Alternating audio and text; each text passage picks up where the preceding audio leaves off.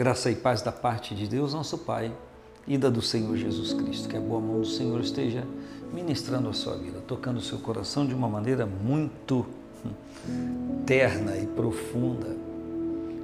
O Salmo de número 46, nos versos 7, 8 e 9 dizem, ou diz, o que faz justiça, que o Senhor faz justiça aos oprimidos, que dá pão aos famintos, o Senhor solta os encarcerados, o Senhor abre os olhos aos cegos, o Senhor levanta os abatidos, o Senhor ama os justos, o Senhor guarda os estrangeiros, ampara o órfão e a viúva, mas transtorna o caminho dos ímpios. Está aqui a palavra fazendo um paralelo entre aquele que ama a justiça divina e aquele que aborrece. A Bíblia, num sentido geral, chama aquele que ama a justiça e se coloca diante dela de justo, mas daquele que aborrece chama de ímpio, uma pessoa que está distante de Deus por escolha própria. E falando acerca das obras de Deus, nesse Salmo de número 46, quando há uma declaração que foi o Senhor que fez todas as coisas, céu e terra e todas as coisas, está dizendo que ele fez, e aí o, o livro dos, Salmos 46, após falar daquilo que Deus fez, ele começa a falar daquilo que ele faz, e faz, está no presente, que ele faz justiça aos oprimidos e dá pão aos famintos. Você se sente oprimido agora?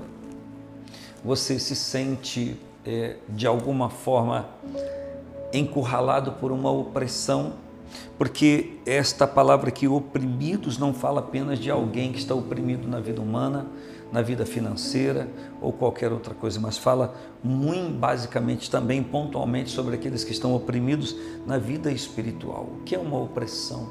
Opressão é quando você está num lugar ou em determinado momento e você sente como se a ambiência tivesse te comprimindo, te oprimindo, reduzindo o seu espaço.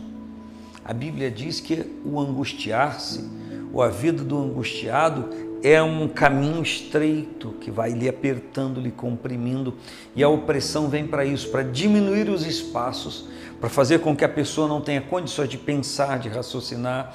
Quem sabe isso está acontecendo com você agora. A Bíblia está dizendo que o Senhor faz justiça aos oprimidos. Se você agora clamar pelo poder do nome de Jesus, essa opressão vai sair. Você vai sentir o seu espaço sendo ampliado, porque o Senhor quer ampliar as estacas da nossa tenda para que a gente possa respirar e viver o propósito dele para nós. Em nome de Jesus, seja liberto agora e que essa opressão caia por terra. Em nome de Jesus e que a paz do Senhor seja agora instaurada na sua vida. Diz aqui: o Senhor abre os olhos aos cegos. Quantas coisas estão diante da nossa vista a gente não consegue enxergar.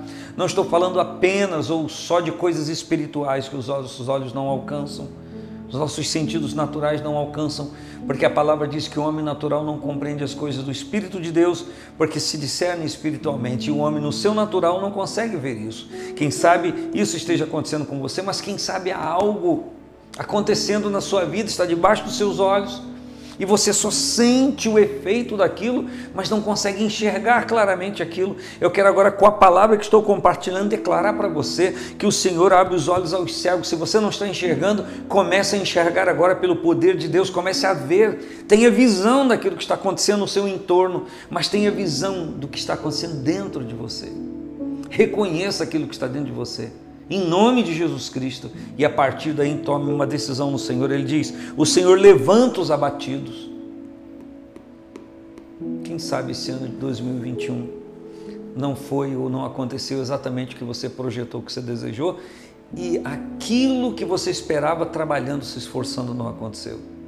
E isso pode sim frustrar, abater, quem sabe uma questão familiar, uma questão profissional, uma questão financeira quem sabe você não fez grandes projetos para 2021, mas você apenas cuidava sobreviver e terminar o ano como começou, estabilizado, para então passar a esperanciar alguma coisa para 2022, isso não aconteceu. Ao invés de progredir ou manter o equilíbrio, você regrediu em algo. Eu falo você que regrediu na vida espiritual que continua usando a pandemia como álibi e argumento para não estar na casa de Deus. Está se restringindo a comunhão do corpo.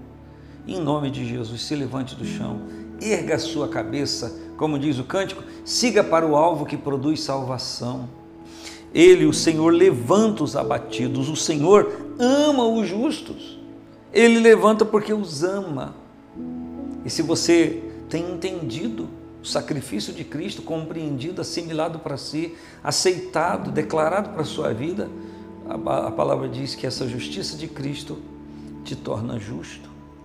E no versículo 9, no verso 9 do Salmo 146 diz: O Senhor guarda os estrangeiros, ampara o órfão e a viúva, mas transtorna o caminho dos ímpios.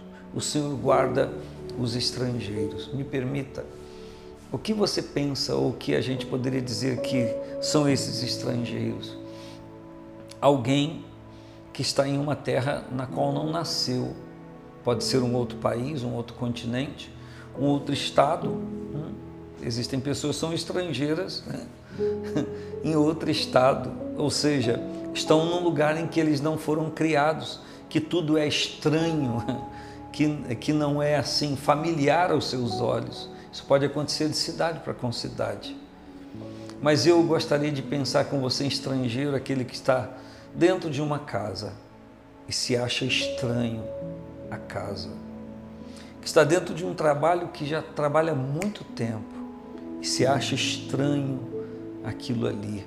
A Bíblia diz que o Senhor guarda os estrangeiros.